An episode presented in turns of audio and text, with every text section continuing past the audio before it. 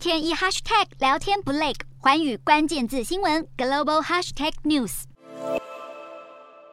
装甲车布置阵势，连发炮弹，精准击毁目标物，烟硝炮火弥漫整座山头。美国与南韩军队八月二十二日到九月一日之间，在南韩启动已知自由护盾联合演习，提升美韩军方的跨部门危机管理与国家战斗力总动员的能力，以应对北韩近日频繁的飞弹试射与核武威胁。本次演习共有四十八万人参与，是美韩四年以来最大规模军演。已知自由盾联合军演主要分成两阶段，第一阶段将模拟战时体制，并进行击溃北韩。入侵者与防御首都的演习，第二阶段将着重在反攻作战训练。除了例行的攻防演练之外，这一次军演也融入乌俄战争出现的新作战形态，模拟港口、机场、半导体工厂等重点设施被敌军攻击的情况下，动员全国民众参与国土防卫，应对紧急事变的演练。而同属美国最重要东北亚盟国的日本，也正在强化军武实力，应对区域最大威胁中国。日本政府决定在西南各岛与九州地地区加增部署超过一千枚长城巡弋飞弹。借此缩小自卫队与解放军间的战力差距。另外，日本也计划将原先只能从陆地发射的十二式反舰飞弹改良成舰载与机载飞弹，将射程扩大到中国沿海与北韩本土。同一时间，来自欧美亚与中东共十七个国家的空军也齐聚澳洲北部的达尔文空军基地，展开八月十九日到九月九日之间举行的漆黑多国空军联合军演。这是德国空军首次参加的印太军演，而法国派遣的军力规模也是史无前例的浩大。外界认为，欧盟部署军力到亚太，目的就是要牵制威胁性恐怕已高于俄罗斯的中国。不过，面对国际制裁，中国也没有因此消停。除了继续在东海与珠江口海域进行实弹射击等军事活动之外，中国政府还派遣作风鹰派的海军将领王仲才出任解放军东部战区海军司令。军方人士透露，王仲才曾担任过东海舰队副参谋长和海警局局长，在任期间常常派遣船舰进入钓鱼台海域。而今年八月份的共军对台演习，也是由王仲才亲自坐镇指挥。外界认为，王仲才企图在台海实施海军海警一体化，对台海施予更大的压力。